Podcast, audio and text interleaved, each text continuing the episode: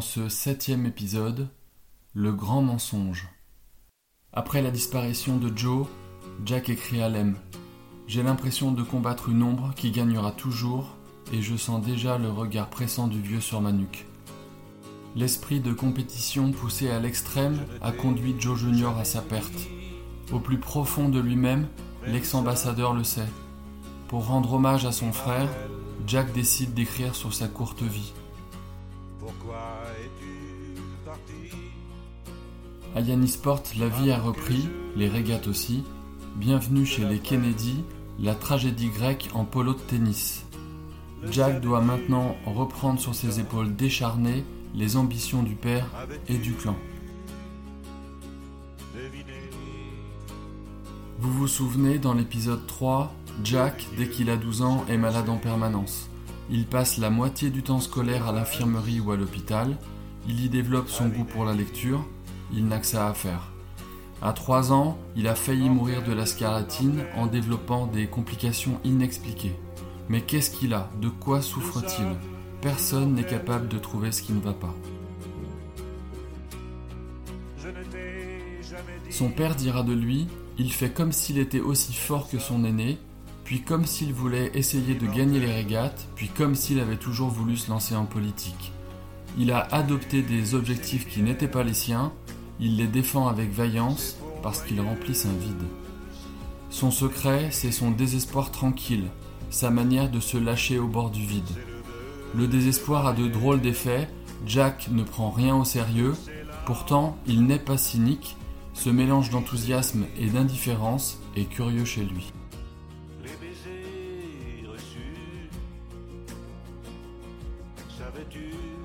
L'ex-ambassadeur, lui, collectionne les maîtresses, mais il dira Rose n'a jamais eu d'amant, j'en suis sûr, par absence de besoin. Elle ne parle pas le langage de la chair, ne se laisse jamais dominer par ses émotions, elle exigeait seulement que les apparences soient sauves. Son plaisir, c'était d'aller deux fois par an s'habiller à Paris, et je ne me suis jamais demandé comment ou avec qui elle y occupait ses soirées. Pour le reste, l'ennui fait partie du programme, je lis le journal, elle joue du piano. Il rajoute, pour faire cesser cette souffrance, je mets un 78 tours. Rose de son côté dira de Jack que du haut de la tête jusqu'au bout des orteils, il a besoin d'attention. Elle n'en fera jamais rien. Joe le père revient aussi sur les voyages en Europe avec Lem avant la guerre. Il n'y avait rien à en tirer, il était ailleurs, un artiste. D'Europe, il nous envoyait des lettres à l'opposé de celles de son frère, pleines de sensibilité, presque féminine, ce qui m'a toujours dérangé chez lui. Je l'observais, sur la plage, le teint jaune, à lancer des cailloux dans l'eau, la vie ne lui faisait pas de cadeau. Junior, lui, avait un but, être le meilleur, aux régates, au football, à Harvard, avec les filles, mais lui. Joe part pour Paris, il y retrouve Kathleen qui veut lui présenter son nouveau fiancé. Il n'en parle pas à Rose. Kathleen va mettre Rose dans un état pire que lors de son mariage avec Billy. Pour les présentations, elle explique à ses parents que son nouvel amoureux s'appelle Peter Fitzwilliam, qu'il est le huitième comte Fitzwilliam, qu'il a 37 ans, soit 10 de plus qu'elle, que c'est un héros de guerre et que tout le monde va l'adorer. Rose demande alors quand ils vont se marier. Kathleen lui répond Pas tout de suite, maman, nous devons d'abord attendre qu'il divorce. Joe dira plus tard qu'il a cru que Rose allait faire une crise cardiaque. Elle dit à Kathleen tu vas renoncer immédiatement à cette idée et tu vas rester aux États-Unis. Un homme marié, tu vas rompre. Tu m'entends? Et si ce n'est pas avec lui, ce sera avec nous. À toi de choisir. Mais au cas où ce détail t'intéresserait, ton père te coupera les vivres. Lem a quitté la Libye pour l'île d'Iwo Jima dans le Pacifique, écrit à Jack. Et pour la première fois, c'est lui qui est plus sarcastique avec son ami. Tu n'as pas trouvé de fille qui veuille de toi, Kennedy? Il ne l'appelle jamais par son nom. Tu sais, tu n'es plus de toute première fraîcheur. La dernière fois que je t'ai vu, tes cheveux s'éclaircissaient. Tu ferais aussi bien d'arrêter de faire le difficile. Tu es sur la pente descendante. D'habitude, c'est plutôt Jack qui se moque et qui charrie Lem. De son côté, Jack est en voyage à Londres. Il fait un malaise et s'effondre, terrassé. Il va mal, plus mal que d'habitude. Un médecin britannique met enfin, pour la première fois, un nom sur le mal qui le ronge depuis qu'il a 12 ans. La maladie d'Addison. C'est une insuffisance des glandes surrénales, une maladie très grave et rare qui détruit le système immunitaire. Jack ne peut pas se défendre. Il chope toutes les maladies et pour lui c'est toujours plus grave. Elle explique son terrible mal de dos, son teint jaune et son absence de défense immunitaire en permanence. L'ex-ambassadeur est donc en route pour l'Europe, où à Londres, il est convaincu que les médecins sont des imbéciles et se trompent sur la maladie de John. Ensuite, il ira à Paris où il retrouvera Kathleen. Il pense qu'elle a perdu la tête et que la France et l'Italie vont basculer dans le communisme. Ce n'est pas à proprement parler pour lui un voyage de détente. Il loge au Ritz quand à 6h30 du matin, le téléphone de sa suite sonne. Il ne comprend pas tout de suite, mais au timbre de la voix, il comprend qu'il est arrivé malheur. Il pense immédiatement à Jack et se lève d'un seul coup. Il quitte son lit, se met à trembler, n'y voit plus rien et pense que son cœur va exploser. Mais ce n'est pas Jack, c'est Kathleen. Les deux amoureux passent un séjour en France et après Paris, ils veulent rejoindre Cannes en avion. Mais la météo est mauvaise, très mauvaise. Beaucoup de vols sont retardés ou annulés.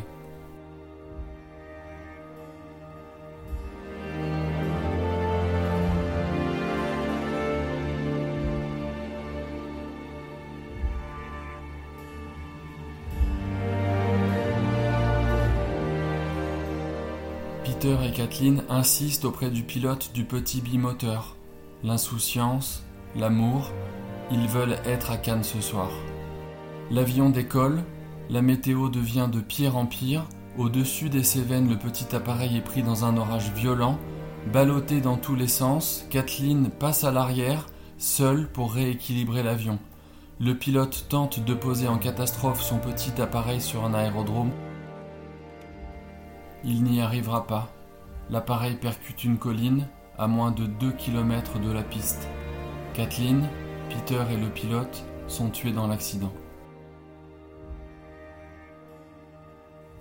Jack est chez lui à Washington ce jour de mai 48 lorsque son téléphone sonne et qu'on lui apprend l'accident.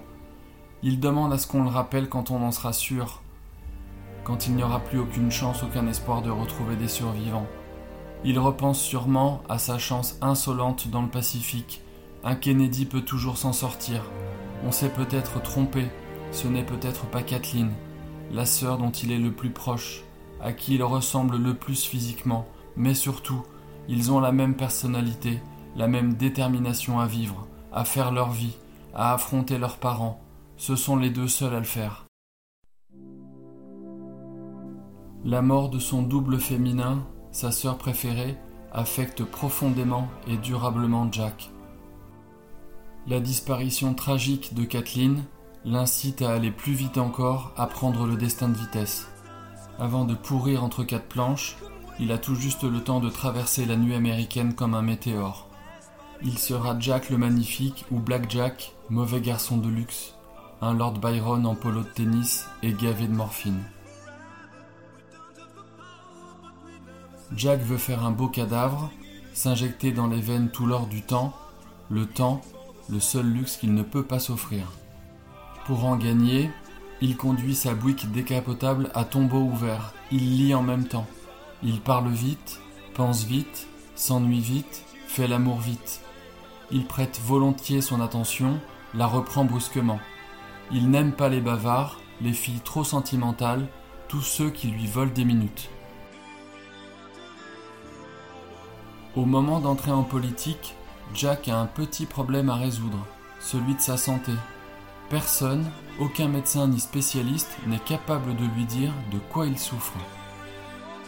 Pour Jack, le diagnostic avec la maladie d'Addison vaut sentence de mort. Il n'existe aucun remède, pas de médicaments, mais depuis quelques mois, un traitement devient possible. Il consiste à des injections d'hormones surrénales artificielles appelées DOCA. Il est testé sur Jack car les médecins anglais lui donnent moins d'un an à vivre. Le traitement consiste à faire tous les deux mois une incision dans l'arrière de sa cuisse pour y insérer une boulette d'hormones. Vieillir, ça prend du temps. Jack ne l'a pas. Les médecins lui disent qu'il n'atteindra pas la quarantaine. Il reprend sa course au plaisir, talonné par la mort.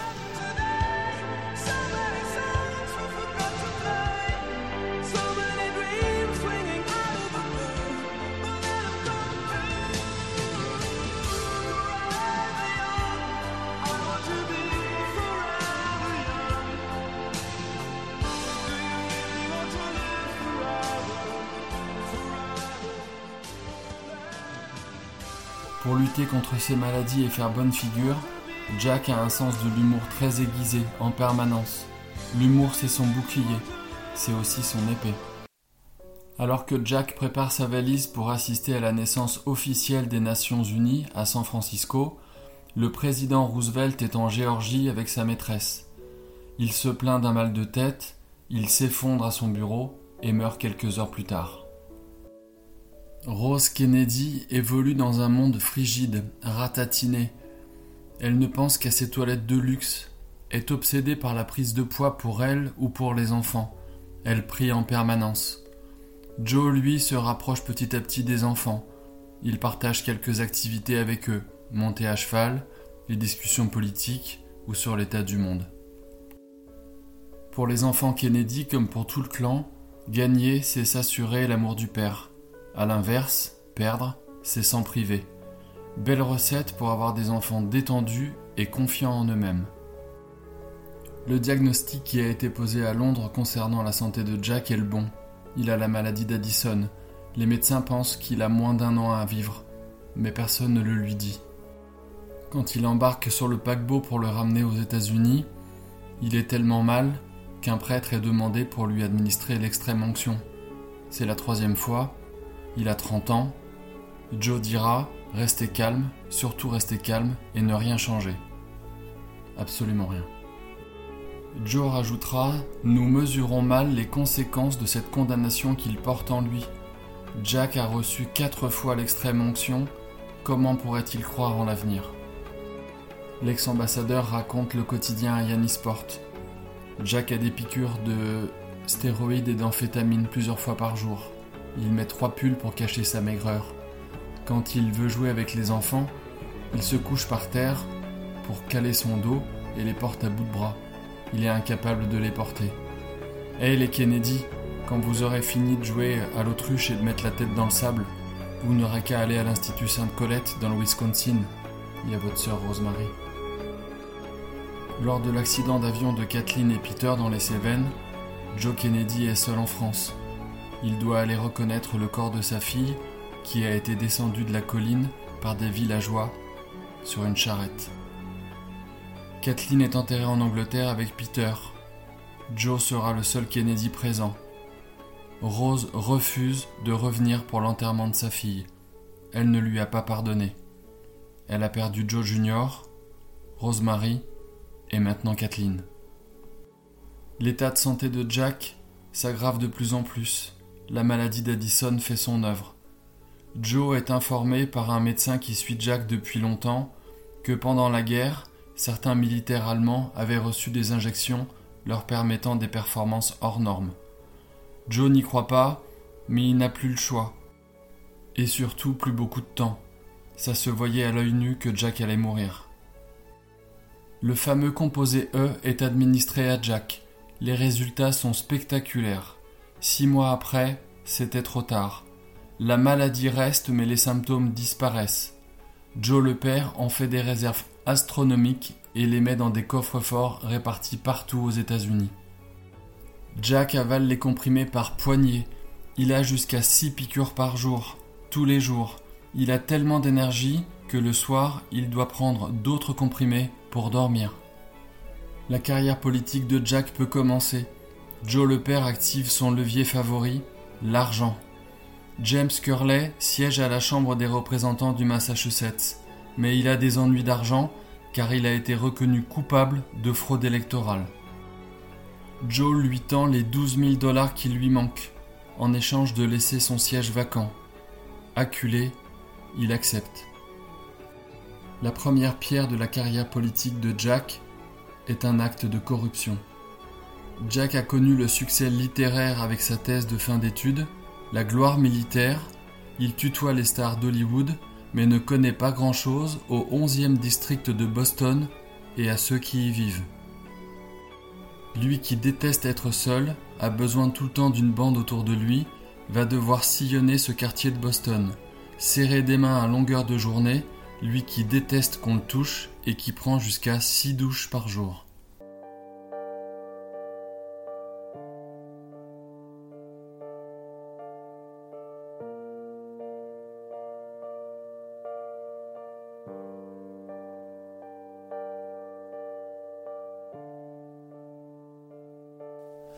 Les six arrondissements du 11e district de Boston sont les plus pauvres de la région. Jack a six mois pour apprendre Boston. Pour commencer, il doit changer de vêtements. Il porte souvent ses culottes de golf ou ses anciens treillis militaires, trop courts, qui laissent entrevoir des chaussettes de tennis dont il n'arrive pas à se séparer. Il refuse de porter un chapeau et à 29 ans, il habite encore chez ses parents. En campagne comme dans la vie de tous les jours, Jack a toujours les mains dans les poches, en mouvement ou à chercher quelque chose. Ses premières prises de position proclament sa liberté politique. Jack n'appartient qu'à un seul clan, celui des Kennedy. Il n'a aucune galanterie, n'offre jamais ni fleurs ni cadeaux, car il n'a jamais un dollar en poche. Il s'habille tout le temps mal, mais lors de cette campagne où il se couche à 4 heures du matin et se lève 2 heures plus tard, le charme et sa personnalité séduisent.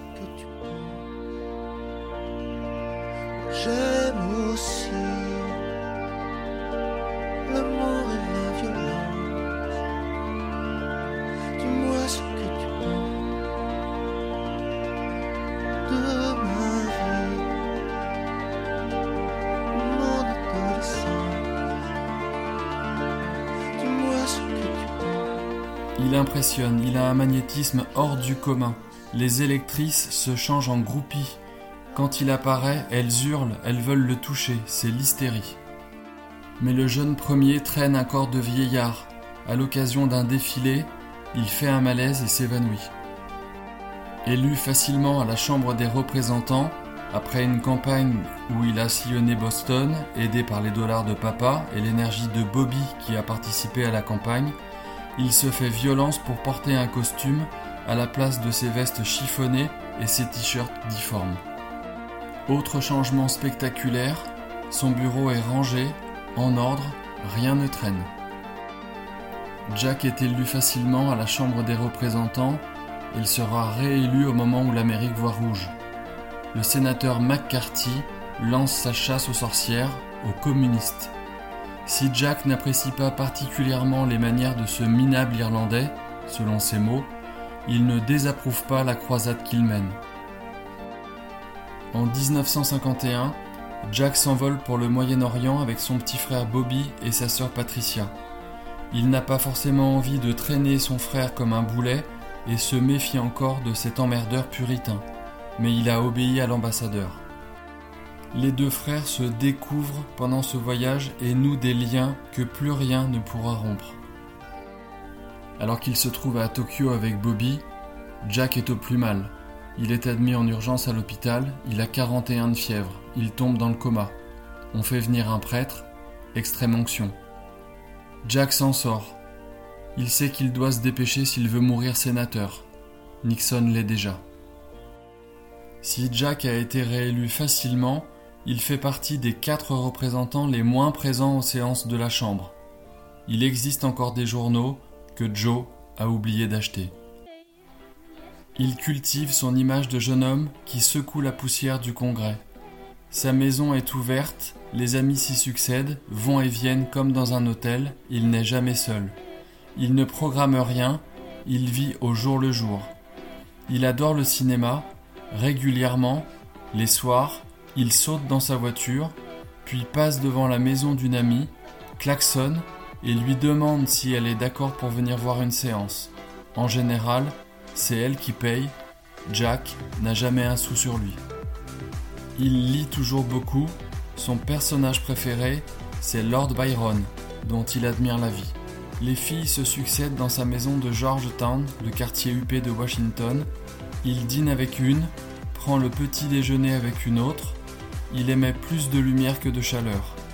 Jack Kennedy brille comme un astre froid. En 1954, Jack doit de nouveau être opéré de la colonne vertébrale. Avec sa maladie d'Addison, l'intervention est très risquée. Il faut lui souder des disques et insérer une plaque en métal pour soutenir sa colonne. Certains médecins refusent de pratiquer l'intervention, d'autres le préviennent, si l'opération échoue, ce sera la chaise roulante. Son père l'essaye de l'en dissuader. L'opération est prévue à New York en octobre. Jack risque sa vie, il le sait, il tente le tout pour le tout. La guérison ou la mort. La mort prend l'avantage. Trois jours après l'opération, il tombe à nouveau dans le coma. Son état est désespéré. Un prêtre arrive, extrême onction pour la quatrième fois. La communication du clan vers la presse est calée. Ce sont ses blessures de guerre. Jack est en train de la perdre. Joe pleure déjà son fils. Au Sénat, où il a été élu récemment depuis un an, on prépare sa succession. Jack sort du coma. C'est un véritable miracle. Il a évité de prendre part au vote contre McCarthy. L'ex-ambassadeur, lui, l'adore et lui ouvre grand les portes de Yannisport. McCarthy est sorti avec Eunice et Patricia Kennedy quand ils étaient jeunes.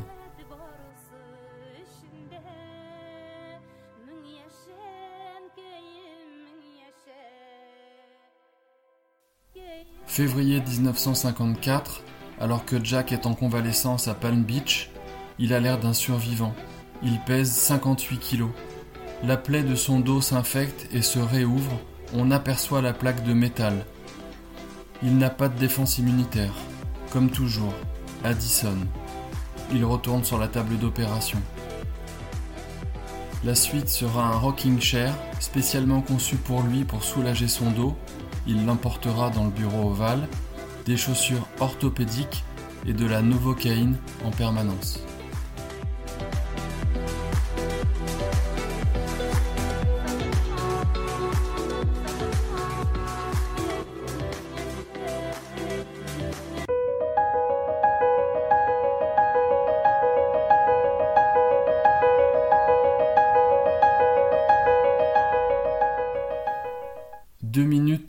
Nous. Je partage avec vous l'analyse de Seymour Hersh, un écrivain américain, lauréat du prix Pulitzer, sur Jack dans un ouvrage qu'il a écrit en 1997 et où il révèle au grand jour les coups tordus, les magouilles et les tricheries. Il dira de Jack John Kennedy est une personnalité éblouissante, d'une beauté exceptionnelle, pourvue d'une vive intelligence, avec un sens de l'humour mordant porté sur l'autodérision. Souffrant en permanence, il n'en parlera jamais, ne se plaignait jamais, et ça forçait l'admiration. Sa vie durant, Kennedy garda ses souffrances pour lui. Il eut depuis l'enfance de gros problèmes de santé et une forme rare de la maladie d'Addison, dysfonctionnement souvent fatal des glandes surrénales pour lequel aucun traitement efficace ne fut disponible avant 1947. Kennedy se trouva à plusieurs reprises aux portes de la mort et reçut quatre fois l'extrême onction. Tout au long de sa vie, de sa carrière politique, il dissimule et il ment sur la gravité de son état. Toute sa famille fait la même chose. Lem attend des années avant de révéler la maladie de Jack. Il dira Maintenant que Jack et Bobby nous ont quittés, je crois que je peux le dire. De toute sa vie, Jack n'a pratiquement jamais connu un jour sans souffrance. Il ironisait souvent sur son teint bronzé, ça lui donnait bonne mine, ça lui donnait confiance, il se trouvait séduisant. Mais le bronzage est l'un des symptômes de la maladie d'Addison. Fin 1940, c'est la cortisone qui sauve Jack et modifie son apparence physique. Il passe de squelettique à légèrement bouffi à la fin de sa vie. Le docteur Jacobson, qui n'est pas le médecin officiel de Jack à la Maison Blanche, ira jusqu'à lui injecter 6 piqûres par jour, des cocktails d'amphétamine, Le contenu ne sera pas toujours clairement connu. Il sera radié de la médecine en 1975. Derrière l'image du président Kennedy, bronzé, sportif, à jouer au tennis, au golf, à faire de la voile, à jouer avec ses enfants, il y a un homme malade, malade depuis toujours, bancal, il a une jambe plus courte que l'autre de presque 2 cm à l'origine de ses problèmes de dos, il est quasiment sourd d'une oreille, il a la maladie d'Addison depuis toujours.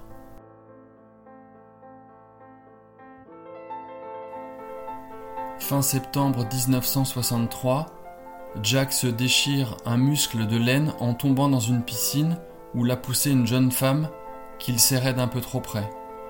Il doit porter un second corset en plus du premier pour soulager son dos. Il a donc deux corsets qui l'empêchent de se baisser, de se pencher. Le 22 novembre 1963, à Dallas, Bien que grave, la première blessure par balle de Jack n'est pas mortelle. Mais Jack ne peut pas bouger, il est coincé dans ses deux corsets face au second tireur. À bientôt.